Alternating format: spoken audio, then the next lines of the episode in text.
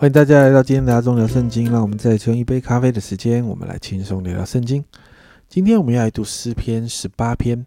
那诗篇十八篇跟沙漠耳记下二十二章几乎是相同的，并且在第一章你有看到提到这个诗歌的背景。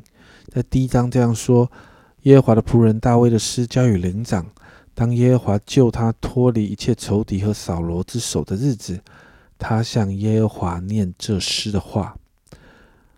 所以这里谈到是大卫的生命真实的经历拯救，因此在一到二节，我们就看到大卫在神的面前献上的感恩跟宣告：耶和华我的力量啊，我爱你；耶和华是我的磐岩石，是我的山寨，是我的救主，我的神，我的磐石，我所投靠的，他是我的盾牌，是拯救我的脚，是我的高台。大卫之所以能够谈到这些，是因为这是他经历神之后。真实的对神开始有信心而做出来的宣告。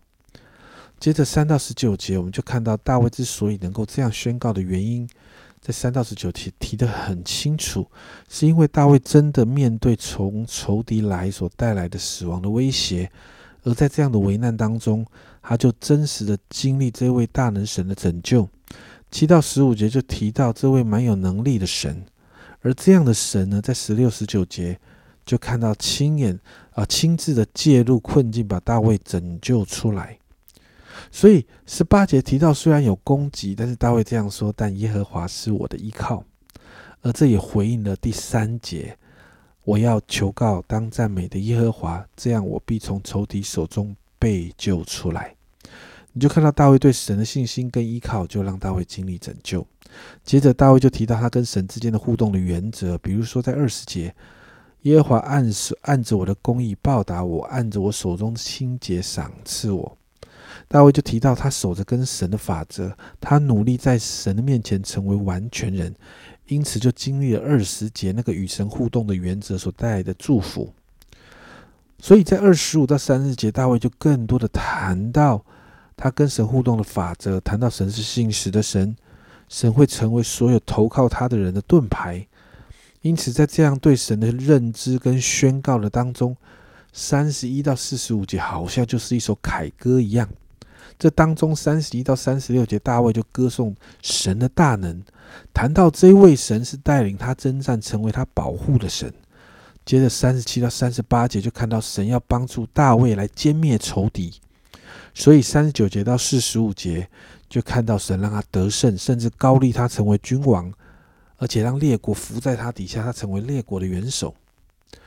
最后四十六到五十节，我们就看到大卫再一次来赞美神，赞美那一位替他伸冤，让众民都伏在他底下，救他脱离仇敌，并且在仇敌面前高举他的神。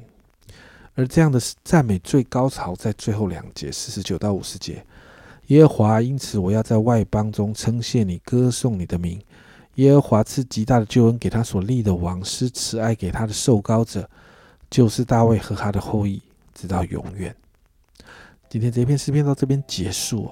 在这篇诗篇的当中，大卫因着真实经历神的带领、保护跟拯救等等，因此在这篇诗篇当中，我们就看到大卫对神的赞美、对神的感恩、对神的颂赞、对神信心的宣告，就是如此的真实。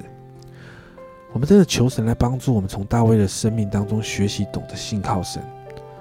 真的如同大卫所宣告的，让神真的成为我们的力量，我们的山寨，我们的磐石，我们的盾牌，我们的拯救，我们的高台。能够这样的宣告，是因为真实的经历神。所以今天我们一起来祷告，亲爱的主，我们看见大卫就是他的生命中就是这么真实的经历你。主要我真的向你来祷告。主要我们不是信一个理论，主我们不是信一个宗教的仪式，主要乃是信一个又又真又活的主。主要我真的向你来祷告。我们每一天所读的经文，主啊，经文怎么描述你？主啊，就让我们这样的经历你。主啊，经文怎么描述你在在在啊圣经当中怎么拯救以色列百姓？怎么让许多人经历你的作为？主啊，如今我们也要这样宣告，在我们的生命中也要这样的经历。主啊，主啊，让我们越经历你，我们就能够像大卫一样，我们宣告你是我们的力量山寨，你是我们的磐石盾牌，你是我们的拯救与高台。谢谢主，主啊，让我们对你的信心是扎根在真理以及真实经历你的作为的上面。谢谢主，这样祷告奉耶稣基督的生命求，阿门。家人们，你看到这边好像是大卫信心的宣告，他的生命中真实的经历神，因此带出来这样的信心。在这样的信心里面，你我就会经历到神不断带领我们得胜。